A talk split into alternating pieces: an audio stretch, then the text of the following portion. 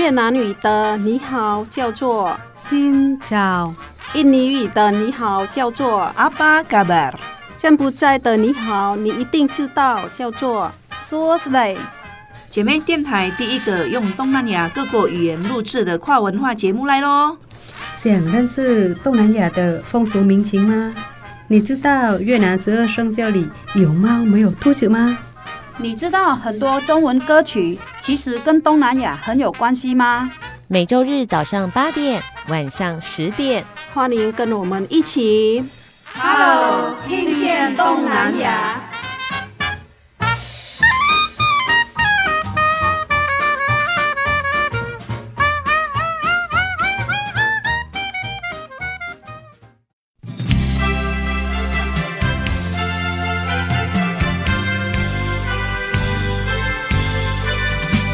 各位听众朋友，大家好，欢迎收听 Hello，听见东南亚。我是傻美翠恒，我是小魔女梁琼丹小鸡。早安，今天呢，我们要来认识一位有趣的朋友，而且首先要跟他说 Konnichiwa，这样子我就不会讲了。他会的中文比我会的日文当然多，非常非常的多。今天呢，是一位穿着冲绳花衬衫，而且本来要穿短裤、海滩裤的朋友。这个朋友呢，来自日本，哦，日本，他来自日本，而且是一位男性的。新著名，这位来宾很特别，他身上有很多的身份，是一位老板，老板、嗯，是一位作家，作家哇，所以文字的叙述能力、表达能力一定非常的好，好。嗯，再来就是一位演奏家，演奏家，所以他对乐器也相当的擅长，非常好。嗯，也是我的同事，跟我一样是翻译家，翻译家，你知道做翻译不容易，在不同的语言当中。传达出那个意涵，信达雅哦，天哪，这几个就已经不容易了。还有还有别的身份吗？还有还有、啊、还有是教学家、哦，教学家，所以他也是一位老师喽。嗯，嗯，好。这身份这么多，那能够自由的切换，一定非常的有才华哦。语言的能力非常好，听说他会越南文，我我觉得很惊讶，因为我来台湾了二十年，他比我来的时间比较少，一半以上，他语言能力比我好。我听说啦，他住在东京的时候，听说有人问他是不是冲绳人。那来到台湾的时候，哈，还有人问他是不是印尼人，他刚刚也问我是不是印尼人，太棒了，我融入这个节目 已经淋漓尽致了。好，不过呢，在他的言谈当中呢，你可以听到他对于台湾呢有非常独到而且深刻的理解。一起来欢迎今天的朋友，叫做大大洞敦史。那我们请大洞嗓来跟听众朋友打声招呼喽。琼丹老师、翠痕老师，大家好，我叫大洞大洞敦史。大洞敦史，こんにちは，こんにちは，是这样讲吗？哎、欸，见面的话是说，啊，第一次的话要说はじめまして。 哦，哈基梅马西德，哦，哈基梅马西德。是初次见面，初次见面的，请指教。台湾的长辈们大部分的都会说日文，哦、对我公公婆婆都会日文，嗯、对。那像我这我们这一代就语言没能力没有那么多了啦。同时来到节目当中的还有他的。老婆叫做萧米珍，那是道道弟弟的台湾人。来欢迎米珍，各位听众，大家好，我是大洞太太米珍，来自台南府城古都。哦，来自台南府城古都，他是土生土长的台南人，爸爸妈妈、外公外婆、阿公阿妈都是台南人。好，不知道他们两个是如何结缘在台湾生活的。嗯。那我们首先来认识一下我们的大洞嗓啦。哈，你的洞是别有洞天的洞，一样的字。对，敦敦史是敦煌哦，敦煌的敦煌的敦，哎，不错，解释的不错。历史的史，历史的史，可见他对于文学艺术有非常的爱好跟深入。他的名字跟我一样四个字，这样的话，你的姓是大的是姓吗？因为是我，很多人就问我是我的氏是不是姓，但是我的氏没有是姓啊、哦，所以你的姓是大洞还是大是姓？大洞，那这个两个字，你的姓是两个字，大洞是姓。一般的话，呃，台湾人认知的日本人应该都是。大概三个字、四个字，那是有的人也有五个、六个，也甚至是七个字的人都有。你们两个的结缘是因为你们曾经是同事？我们是应该是说，大东应该是也是刚进来法院这里当特约通译的。应该算去年我们去上课的时候，透过另外一个朋友认识了大东，因为是来上课的有很多国家的，然后有很多语言的特约翻译。后来听他的故事完了以后，我觉得是我这个人。应该很特别，然后很值得的采访。今天呢，我们的大动嗓呢，先从台南搭火车到了云林之后，再骑摩托车来到了电台，而且本来坚持要穿短裤。你们知道今天录音的这一天是比较冷的，我们都穿了外套，然后还有一个围巾，但是呢，他穿短衣服。据说他每天都穿冲绳花衬衫、短裤，然后本来应该要穿拖鞋吗？对，拖拖鞋、凉鞋。很轻松、轻松自在，融入台湾生活的一个人。待会的在节目当中呢，可以好好的来介绍喽。今天呢，既然请到了我们的大动嗓来到了节目当中，哎，翠恒老师很难定义，也很难描述。对啊，因为是他身上也是很多的身份。第一次的见面的时候，我根本没有很认识他，后来才去了解他，会觉得哇，怎么是会有一个。注定要来台湾生活的，很早就确定了他生活的路。他有一个朋友作家叫做易清妙，他说呢，大洞赏是一个奇怪的人，奇怪的人是个怪咖，怪咖真的很怪。听说你国中有去上学吗？三个月就不要去了，三个月就不要去。为什么三个月？国中的时候你在干嘛？国中，国中我也不知道我在干嘛呢。国中的时候我记得我在学校打瞌睡。但是下课的时候我会自动醒来。对于学校这件事，我长大来说，我也有感觉，就是说我好像没有那么样的喜欢学校的体制跟生活。不知道大动嗓怎么想的？大动嗓他从国中开始就自学，那你上了三个月之后，你就不去学校了？你怎么早熟吗？这怎么那么早熟？对，我小时候家人让我去考呃私立的国中，然后我考到诶比较好的学校。哎，但是那个学校离我家太远了，而且我觉得那个学校里面的生活也有一点浪费时间，嗯，哎，有一点无聊，所以我就决定自己学习。那是那个后面我自己看书，自己学习，然后其他的时间，哎，做自己喜欢做的事情。你那时候国中的时候这样。决定不去学校，那这样的话，爸爸妈妈会、嗯、会有意见吗？一开始我家人也很担心，但是呢，呃，在日本有一个考试是那个大学入学资格考试，所以这个考到我在十六岁，如果去高中的话，就高中一年级的年纪的时候呢，就考到这个考试了。哇！所以就我家人就放心，所以他没有读国中、高中，就直接可以考大学了。基本上是能力已经是超过了那个学起的年龄了。他透过自主学习，就完成了同等的学历。听说他十五岁的时候，还到了东京的二手书店的附近居住，非常的迷恋书。然后二十五岁之前读完了五千多本书。哇！五千多本，你现在四十几岁，应该我是我还没有。然后我 不晓得我读几本书了，这个太害羞了。好，你可以知道他是一个非常博学，或者是对世界有很多好奇心的朋友。那他后来也在明治大学理工学院读完了这个数位媒体的硕士，很有能力的人。那那你是什么时候来到台湾？怎么因缘是留在台湾的？我是大学。因为没有去高中，然后大学是，诶，不是一般的大学，是类似台湾的空中大学一样，是平常都是看电视，诶，听广播，嗯，然后上课的，然后半年一次有考试，诶，这样的大学，然后毕业之后呢，还是一样的，可以去考其他的，诶，研究所，然后我就选择东京有一间大学叫做明治大学的。研究所，因为我喜欢的作家在那里教书，我就很喜欢跟他。所以然后考到这个进到研究所之后，我喜欢的老师有一个规划，在台北的政治大学的传播学院同学们一起呃办一场工作坊。刚进入研究所，嗯，是就参加这个工作坊。嗯嗯，然后来台北大概五六天。哎，那个五六天的时候，我就开始喜欢台湾的。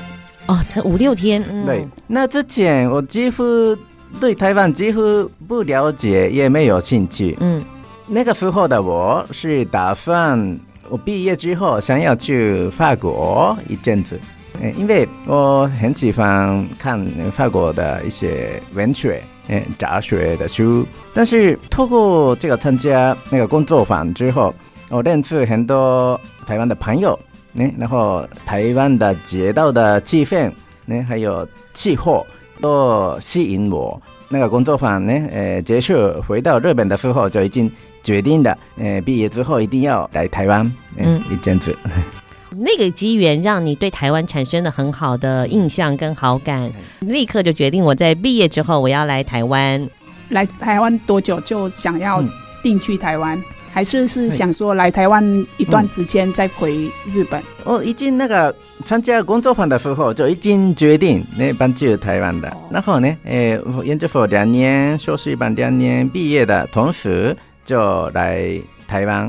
那个一开始是用打工度假，嗯、打工度假的方式，待、嗯、在那里一年。然后第二年、第三年呢，呃，是我在这。一家补习班工作，教日文的。他呢，开始在台湾工作，也认识了很多有趣的人，然后甚至也拜访了台湾很多不同的地方。等一下呢，在我们的节目当中呢，要透过大洞敦史他的观察呢，好好的来认识不同的文化，还有包括我们连台湾人呢，可能都不是这么样了解的台湾的小角落，有很多美丽感动的故事哦。稍微休息一下，再回到我们的 Hello，听见东南亚。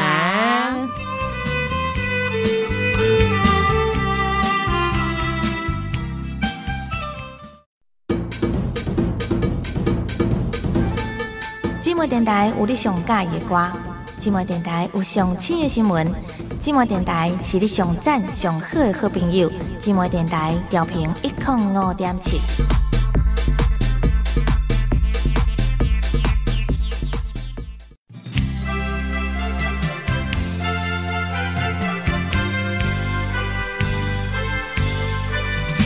继续回到的节目是 Hello，听见东南亚。今天来到节目当中的呢，是一位琉球三线琴的演奏家，他曾经呢也开过一家日式荞麦店，叫做洞荞麦的主人。那这个洞呢，不是别的洞，就是他大洞敦史的栋。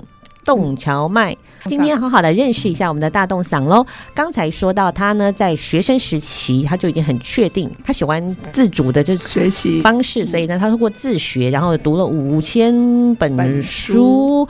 很多朋友就想说，哎，自学真的可以吗？真的很可以，因为呢，他今天竟然也会讲越南语，而且他学的越南语比小魔女智慧多的实在是太多了。哎，可厉害了，越南语可厉害了。今天他就出门的时候，他就传简讯给我说，用越文哦。我们已经在火车上了，哇，好厉害哦！是完整的句子，不是单字。像小魔女都只会写几行这种字 的单字，或者是找 N 啊，弟弟好这样子。嗯、哦，他是完整的句子，就是自己学的，也不会通过老师。越南语真的也是自学的，你怎么学的？不是呃，我看啊，买一本在台湾的越南。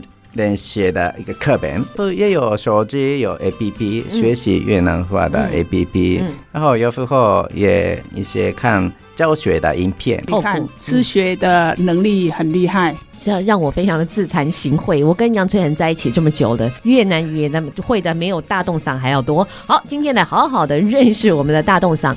刚才提到了他在学生时期做自主学习，还去那个很多二手店的地方居住，读完了五千多本书，甚至家里还有五千多本的藏书。这些藏书呢，更令人吃惊的是呢，他学生时期自力更生赚钱而来的，这五千多本书都是他自己买的。怎么样维生的呢？好厉害！是的。帕庆狗，大家知道去东京啊，会有很多帕庆狗店，但是没有想到一个小男生可以可以透过帕庆狗为生赚到钱，还可以买这么多书，然后你还把它读一读，很特别的经历，很妙。那个时候你为什么会有这一个想法？我大概十三岁就不去学校了，然后我自己研究用什么样的方法可以。自己赚钱呢？因为十十四岁、十五岁，那能够做的事情也不多，那我就呃先研究，呃看书也是看书研究，看书研究，看书研究。哦，你说那个帕辛果也可以专看书专书研究。也有杂志。嗯，然后呢，那个时候，诶，我就知道有一些小技巧，小技巧。嘿嘿然后呢，诶，就练习一阵子之后呢，就会了。那我就懂得，诶，该如何就可以赚到钱。所以你五千本书呢，赚非常的多，才能买到五千本书呢。透过读书跟实作，就可以把它技巧摸熟，听听起来真的很有美感。他说从早上从早上九点到晚上十一点，嗯，都是以柏青哥为业，而且比台湾人呢上班八小时的还多，要双到十一点。还有包没有包括这个呃排队的时间？没有包括排队。有时候呢有办那个柏青哥店，有办一举办一场活呃活动的时候呢。就很多人就六点七点就在店的门口前面排队了。嗯，排有前面来的人才会可以做到好的诶八千哥。好，要选位置吗？对，对对，比较好的位置才会赚钱嘛。哎，是的，有时候甚至是那前天晚上就开始排。哦，对，是哦，真的很专业。那个时候我就在北海道，北海道交换。那时候住到北海道。对对，冬天，嗯，还是晚上十一点，有有一次晚上十一点就开始，嗯，在外面排队。哦，对于日本人来说，应该算是这个是博弈产业嘛，就会有很多专业的人。但是一个十五岁的年轻人，他要能够这么钻研，真的蛮了不起。你说技巧有哪几个？第一个时间，基本上是。时间要长，因为呢，这个小钢珠买的买的价钱跟卖的价钱是不一样的哦。买的时候呢，是一个小钢就是日币四块钱，然后卖的时候有时候两块多钱，两点五块左右，所以基本上是短时间都是会输的。嗯、但是呢，那个每一台帕金哥如果一直一直打一直打，那就店家就调整到，呃，会一直增加。嗯，一直增加这个手上的感觉，嗯，那所以时间越久，那手上的小感觉越多，那所以呢，一天的十几个小时才会最后卖的这个手上的小感觉的数量。是超过于一概是投资的钱。我们在看那个小钢珠，除了刚刚讲时间要长是吧？还有一个是时间差，钢珠它会往哪里走掉下来。他的太太米珍，她发现呢，她老公大洞敦实对于时间这件事情其实非常非常的敏锐。比如说呢，我睡一下下好了，两分钟就好了。哎，两分钟之后，老公马上就发现，哎，两分钟了，你可以醒了。对于时间抓准的那个感觉准确，对，然后置物的敏感度都蛮高的。现在的朋友呢，认识大洞敦实，可能就会想到他是一个喜欢历史啊，或者是对于文化很有感度的人。但是你从来不知道他有一个这么惊人的过去，打帕庆狗为业的，蛮特别的。但是我还有一个问题，打帕庆狗嘛，除了他是一个可以为生之外，有些朋友打 pachinko 很容易沉迷，你要有很强的自制力，对不对？但是我也不觉得那个好玩。哦，你是因为是赚钱，对，基本上是一种诶，当做一个打工，对，是一个打工。所以对他对你来说是工作，他你不是把它当游戏，也不是什么成就感的来源，它只是一个可以让我吃饭、可以付房租的东西就对了。研究这个也是很有趣的，这个全部都是数字的世界，嗯，所以我都是诶在电脑回一回到家就打开电脑。然后用 Excel 呢，Excel，Excel 的软体，然后那个统计，那今那那哪一天，那这这一天的一些过程，嗯，然后也计算，那这样的话，理论上是一天平均可以赚到多少钱？所以一天是会赚到台币是多少？日币的，嗯，这个不一定呢，但是那个每一天，呃，自己呃可以找到的柏青哥台的状况是不一样的，但是平均下来是一个小时，我的深爱平均的时薪是呃一千六百。日币，所以呃，台币下来是四百元，四百多块哦，比台台湾的台湾的那个最低工时还要多。哎，现在十几岁就算赚四百，对，赚四百多块，太太厉害了，太惊人了，哇，佩服佩服佩服！曾经有这么一段真的很酷的的成长过程，当然他有一个很很明确，他知道自己在做什么，接下来他可能想要做什么。好，稍微休息一下，再回到我们的 Hello，听见东南亚。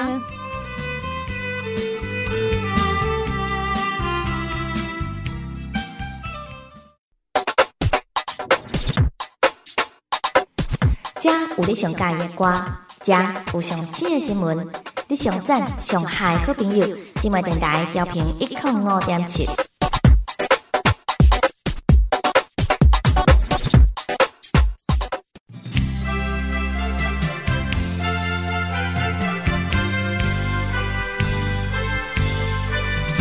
继续回到的节目是 Hello。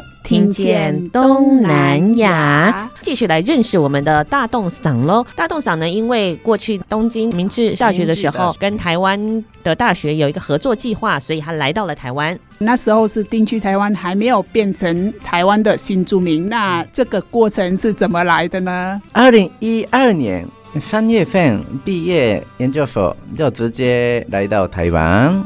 然后一开始是打工度假的方式。然后那一年参加了大甲妈祖绕境。哦，嗯，也有参加很多台湾的活动，呃，通过这些活动又认识很多好朋友。嗯，然后第二年、第三年是在台南的一家补习班任教教学入园，然后那个时候呢，那个认认识认识呃太太，呃，太太是在那边上课吗？那、嗯、是你的学生，他自己有开店。在台南公庙呃对面，呢开一些呃卖给观光客的一些纪念品的店，嗯，哎，所以就一开始我来，我还是就在日本的时候有来台南，然后也去过他的店哦，嗯，然后买一些明信片，嗯，但是后来也没有都没有联络，嗯，但是偶尔我日本的朋友来台南的时候。呃，有时候带他去他的店，对他的店，呃，让我的朋友买东西。后来大概二零一五年左右就，就就开始比较呃频繁的联络。频繁的联络，联络是为了要，我记得好像是，哎，因为我哎在我在店里面有捡到一本嗯书啊，画那个插画册，然后。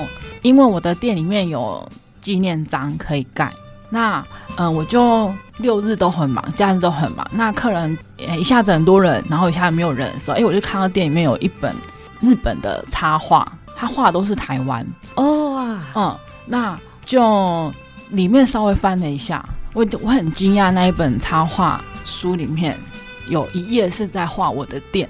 天呐！啊，对，所以我很想要这联络上。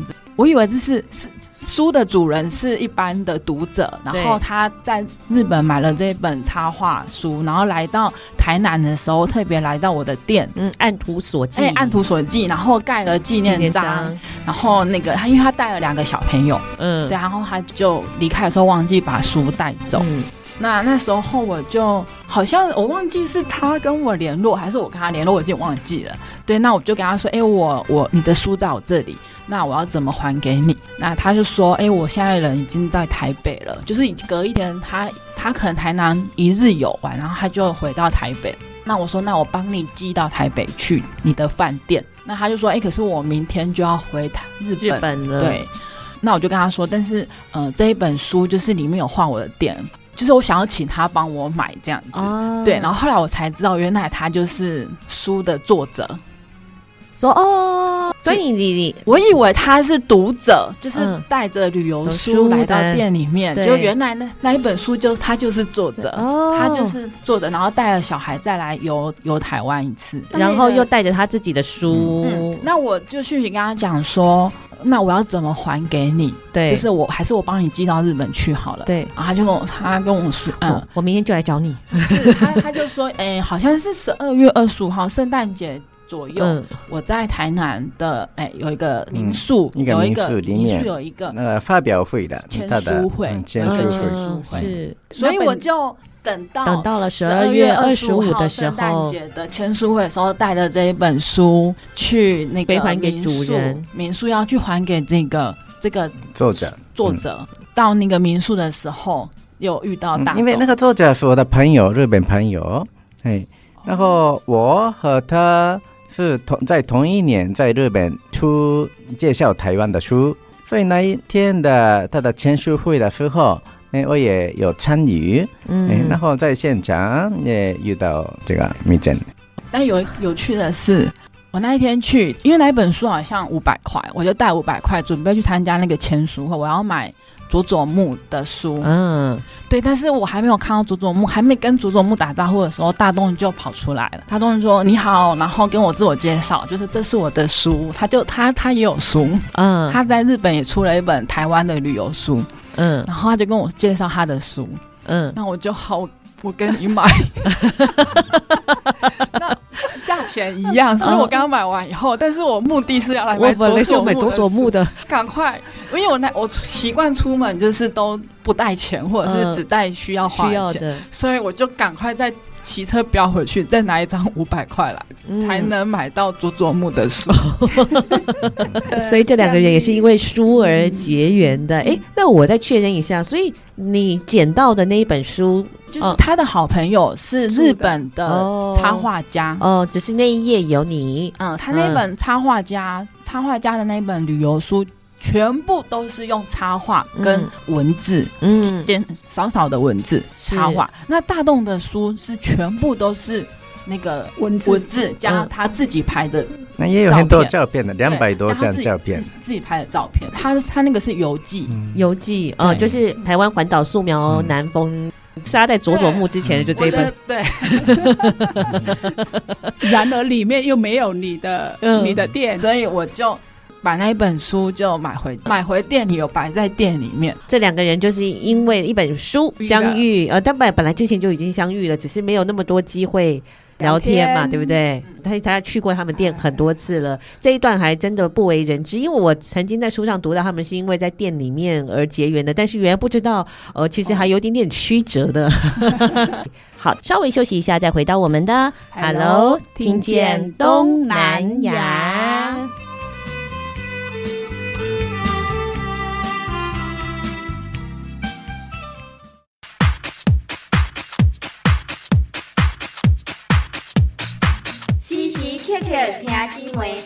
分分秒秒拢担心。姊妹电台调频一点五点七。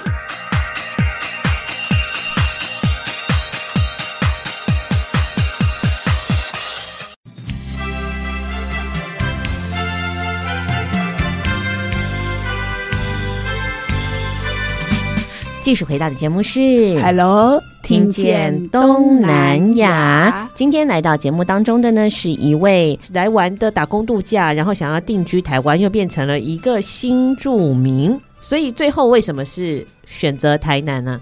哎，哎，我，呃，还在学生的时候呢，呃，暑假寒假都是我一个人来台湾，也到处旅游。诶，有去过很多地方，包括诶南部、东部，是金门、马祖等等的离岛。诶，然后我就很喜欢淳朴的地方。诶，但是也有考虑到我的工作，未来可以做的工作。我打算在补习班工作，诶，教书。然后就乡下的话，就连补习班也没有。哦，我就考虑那这这一点，还有城市的气氛氛围，我就选择台南。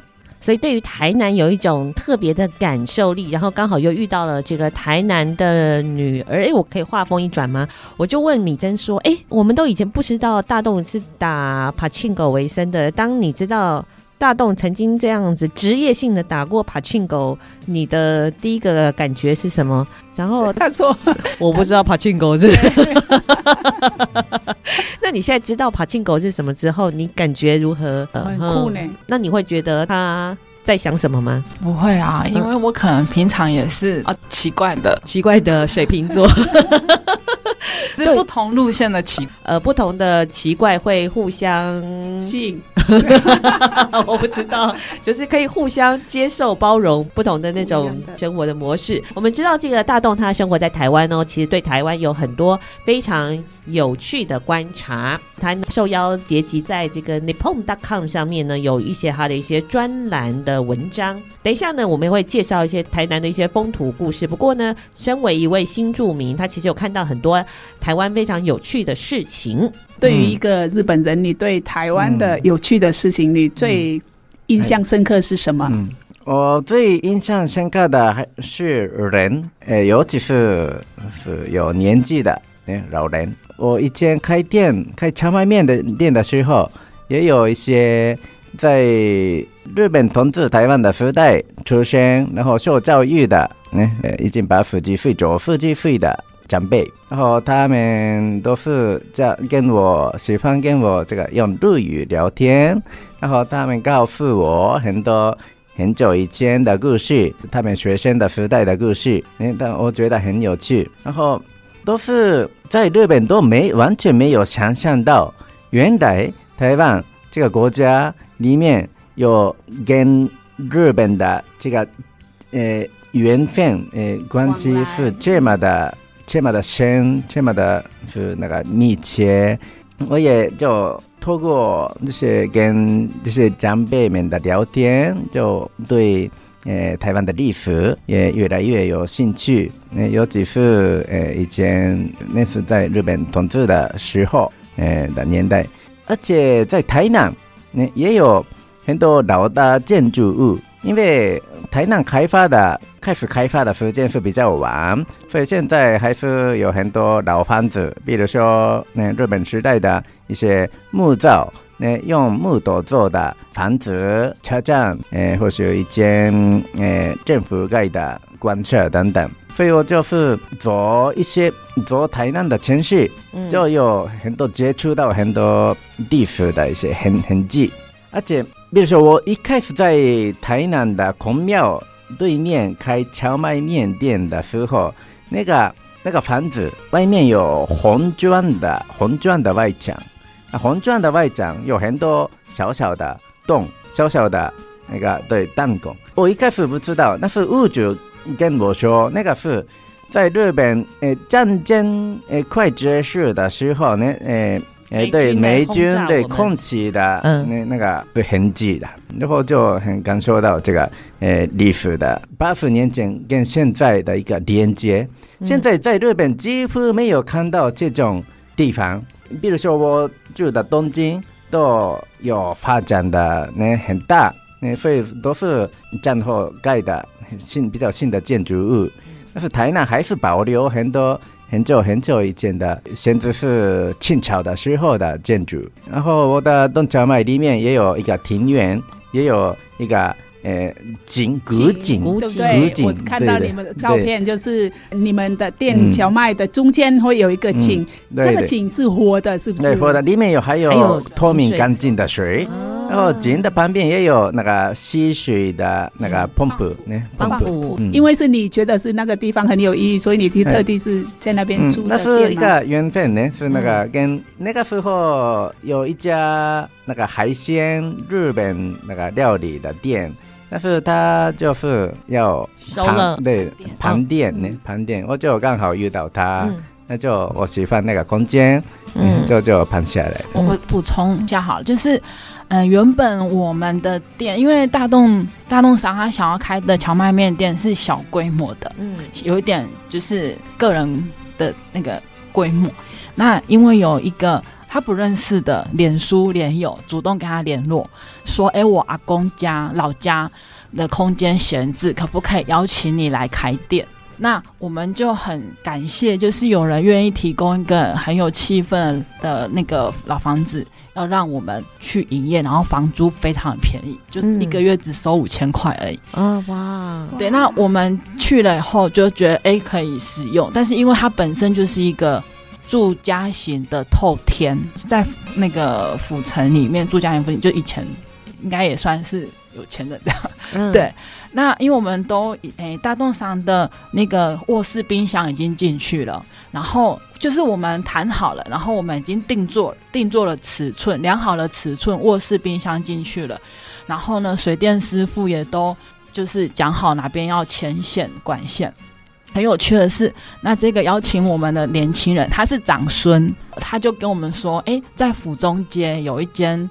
日本料理店，他要盘让，里面的桌椅都蛮有味道的，你可以去跟他买。嗯，然后我们就很开心的就骑去那间店，结果老板那个鱼酱座老板就说：“我我没有要卖单卖，我要盘整间。”嗯，所以后来我们就好了，就整间店都盘下来。那其实还有一个原因，是因为如果那个老房子做餐厅，它是必须要打一些洞要。拉那个水线，然后那个他住家型的店一定是一百一的嘛，那我们就需要签两百二。老房子会有一些伤口，这样，那老房子就被我们有一点小小的那个受伤，受伤。对，砖块啊，磨石子的地板啊，一定要做那个水管进出水，这样子还有电。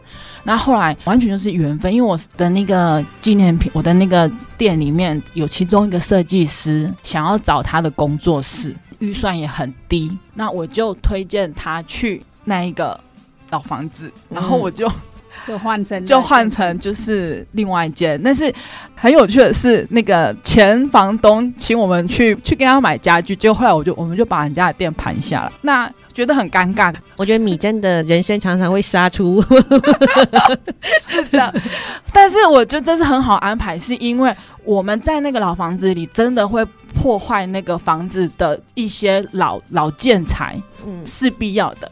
那后来介绍那个设计师朋友进去，他从那一年租到现在还在租七八年了，对，而且他的品牌越做越大，然后房子就是维持得很好，而且。更有就是文创味道，嗯、所以等于说缘分让我们安置在最适当的地方。嗯嗯，对啊，所以也是因为这样子，所以大栋赏才可以在那个有弹孔日本时代的老井的那民宅里面，嗯，哎，开荞麦面店，感觉到哈。不管是人还是说是房子，他们冥冥当中都会有一种呃相符的频率，去寻找到他们想要的人。比如说这个房子，他可能本来虽然不是安排给他的，辗转就会杀出来。像我们招手频率对了，你就会遇到你应该要遇到的人或者事或者是物。所以在台湾呢，应该在某种程度上也是理应就会跟大栋赏相遇的。对，所以我觉得一开始那个。老房子的屋主，嗯，就那位年轻人先生，他可能会很失望，很失望、嗯、啊！大栋赏没有选我来这里开店，可是我觉得他现在一定会觉得这是最好的安排，因为留下来的才真的把他的房子维护的很好，而且品牌也越做越越有国国际化，这样，嗯，对，所以我觉得我们在。台南不同的有故事的房子里面，都有一个深切的互动。嘿，是，嗯嗯，你是不是要讲什么？嗯，新来，呃，M one the best 他们在讲越南语，哎，对，他也在讲越南语哦，正确的越南语。新来是对不起，对不起，我想要上厕所。好，那我们就让我们的大洞嗓，哇，他连这个都会讲。新来什么？新来 M M 的北京 M，我想要弟弟们去厕所，这个连小魔女都还没有办法发挥的文字。好，那我们就跟着大众赏稍微休息一下喽，等一下再回到 Hello，听见东南亚，太强了。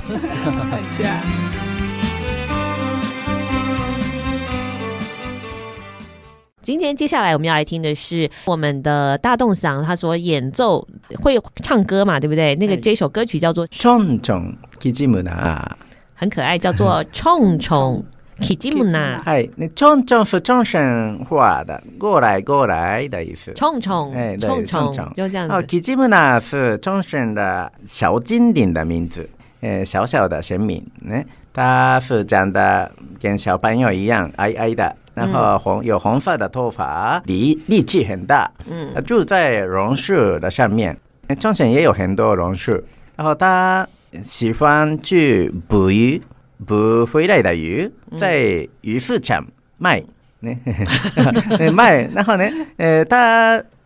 有一个梦想，赚到一笔钱之后呢，在树上盖一栋漂亮的房子。原来小精灵的房子不是自己变出来的，他也是，他是要努力的。赚出来的。好，好，那我们就来听这一首《冲冲 Kijimuna》，Kijimuna 就是小精灵的名字，小精灵的名哦，他的名字啊，名字，他的名字，他的名字叫做 Kijimuna。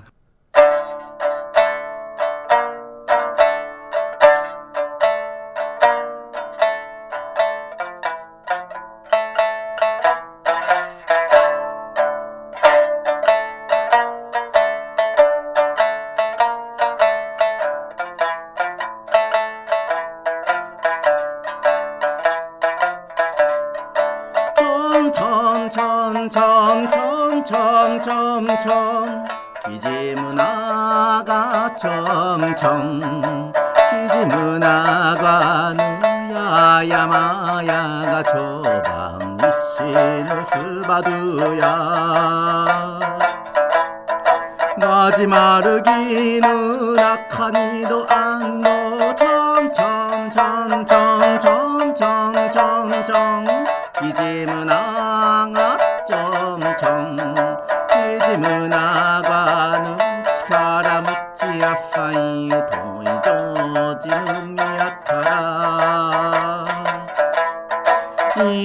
무디무디디망이야 죽으라나 정정정정정정정정 이제문화가 정정 정정정정정정정정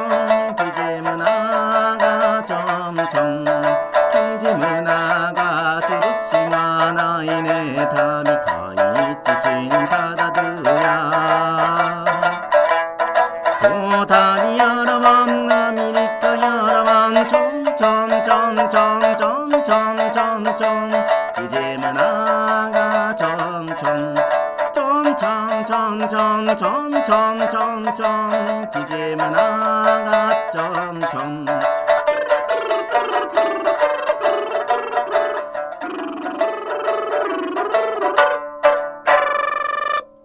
本集节目呢，因为时间的关系呢，将分上下两集播出。下个礼拜同一个时间，请继续收听我们的 Hello，听见东南亚。 本节目由内政部新住民发展基金补助直播，让我们为新住民在台湾的认真努力喝彩加油。